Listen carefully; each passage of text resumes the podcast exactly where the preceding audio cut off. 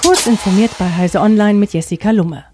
Ein Raspberry Pi, eine Kamera, Sensoren, eine aufwendige motorisch betriebene Mechanik und fertig ist die automatische Stromtanke für einen Tesla. Basler Pat Larson hat einen Laderoboter entwickelt, um sein Tesla Elektroauto in seiner Garage aufladen zu können, ohne selbst das Ladekabel der Wallbox anschließen und abstöpseln zu müssen. Larson bedient sich bei seiner Eigenbaulösung ausschließlich auf dem Markt einfach erhältlicher Komponenten.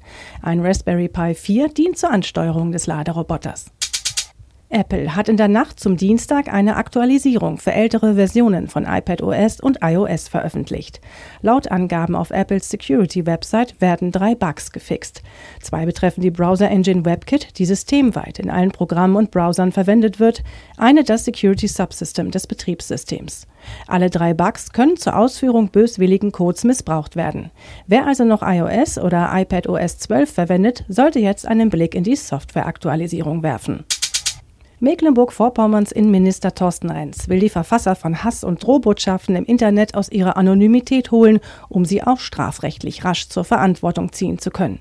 Es wird beleidigt, gedroht, gehetzt. Wir können die Verursacher aber nicht dingfest machen, weil sie sich auf den Plattformen mit Fantasienamen registrieren lassen, sagte Renz der deutschen Presseagentur. Dies müsse sich ändern. Für die am Mittwoch beginnende Konferenz der Innenminister von Bund und Ländern kündigt er einen von Niedersachsen mitgetragenen Antrag an.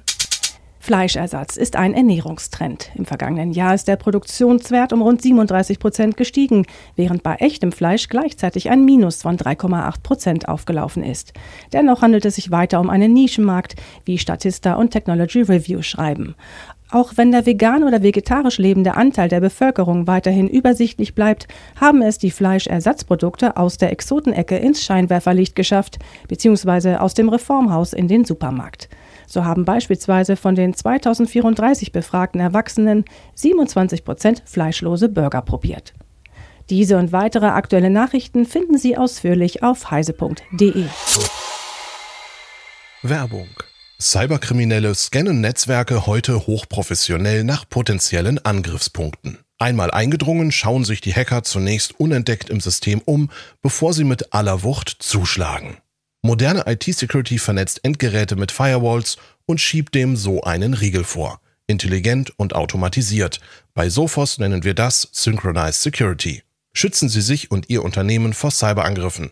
Jetzt informieren unter www.sophos.de.